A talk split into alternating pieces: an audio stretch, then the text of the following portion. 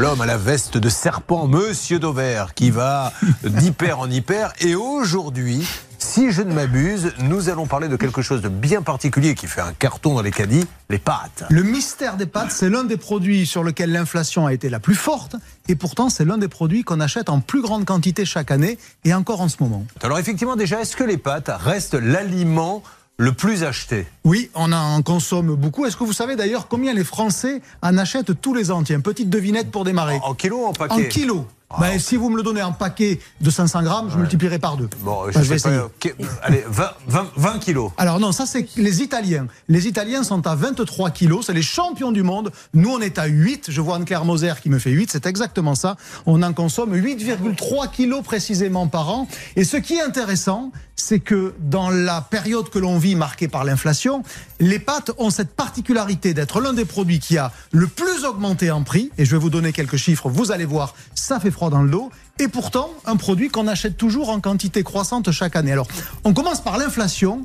Euh, le prix des deux grandes marques sur le marché, vous connaissez Barilla, vous connaissez euh, Panzani évidemment, euh, eh bien ça a progressé entre 30 et 40 ce qui est à dire, ce qui veut dire pardon que c'est au-dessus de la moyenne de tous les produits alimentaires. Les marques de distributeurs, elles, ont fait x2. Par exemple, les coquillettes Intermarché, leur prix est passé pour un paquet de 500 grammes de 75 centimes à 1,50€. Alors, ça peut paraître pas beaucoup, 75 centimes, mais c'est quand même multiplié par deux. C'est ça qu'il faut entendre. Un hein. grand économiste, mm. mais je suppose que vous allez très vite nous parler de blé, d'Ukraine. Eh ben, la cause, évidemment, c'est. Alors, ça avait démarré avant l'Ukraine. Pour ceux qui ont un peu de mémoire, l'inflation sur les pâtes, elle avait démarré à l'été 2021 parce qu'il y avait une très mauvaise récolte de blé dur au Canada. Parce que, alors, je vais sortir ma science agricole. Pour faire des pâtes, il faut du blé dur. Pour faire des biscuits, on utilise du blé tendre. C'est pas les mêmes variétés de blé. Alors, c'est du blé dans les deux cas, mais la cause première, c'était une sécheresse au Canada sur les récoltes de blé dur qui avait déjà fait flamber le prix des pâtes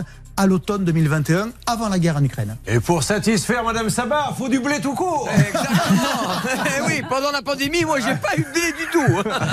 Et donc, et donc, malgré le fait que les prix ont progressé très très fortement, eh bien, les Français en ont consommé plus. Les ventes, elles progressent encore. On est entre 1 et 2% par an. Ça peut vous paraître pas beaucoup là aussi, mais pour tous les autres produits alimentaires, aujourd'hui, on est en baisse de consommation. Donc ça veut dire qu'en réalité, les pâtes, elles gagnent ce qu'on va appeler de la part d'estomac. On consomme en proportion plus de pâtes que d'autres produits. Ça fait partie des produits les moins chers en réalité, malgré l'inflation. Parce qu'un kilo de pâtes, quand ça vaut 2 euros, ben ça reste toujours moins cher que de la viande, parfois même malheureusement que des fruits et légumes, que des biscuits. Bref, les pâtes, comme le riz d'ailleurs, sont un produit très accessible. C'est là où on voit que la situation est quand même catastrophique. Évidemment. Parce que, pour le petit euh, porte-monnaie, euh, déjà acheter des pâtes, c'est déjà pas drôle de, se dire je vais être obligé de manger des pâtes toute la semaine, mais si en plus ce prix double, là ça devient très compliqué. Hein. Et les pâtes, elles ont malgré tout cette qualité, c'est qu'elles donnent une forme de satiété. Quand vous mangez des pâtes, ben, que, si vous mettez euh, on considère que c'est 100 grammes de pâtes par personne pour un accompagnement. Mmh. Bon, mais quand vous mettez 100 grammes ou 200 grammes de pâtes, je vous prie de croire qu'après cuisson, ça vous calme. Sauf que... si on mange ça tous les jours, évidemment, c'est pas une solution. Elles vont retrouver, j'entends à droite, à gauche, on ne retrouvera de toute façon jamais euh, le prix euh, d'avant. Non. Euh, donc non, on ne le retrouvera pas pour une bonne et simple raison, c'est que même si les cours des matières premières ont baissé et les cours de l'énergie ne sont plus aussi hauts qu'avant, ils demeurent encore élevés. Donc ça, ça justifie que les prix vont un peu baisser, mais pas revenir au niveau d'avant, sachant qu'en plus il y a du salaire dans les prix des pâtes comme de tous les produits alimentaires, et les salaires, on les fera pas baisser. Ils ont progressé, ils progressent, donc non, il y a une forme d'inflation acquise.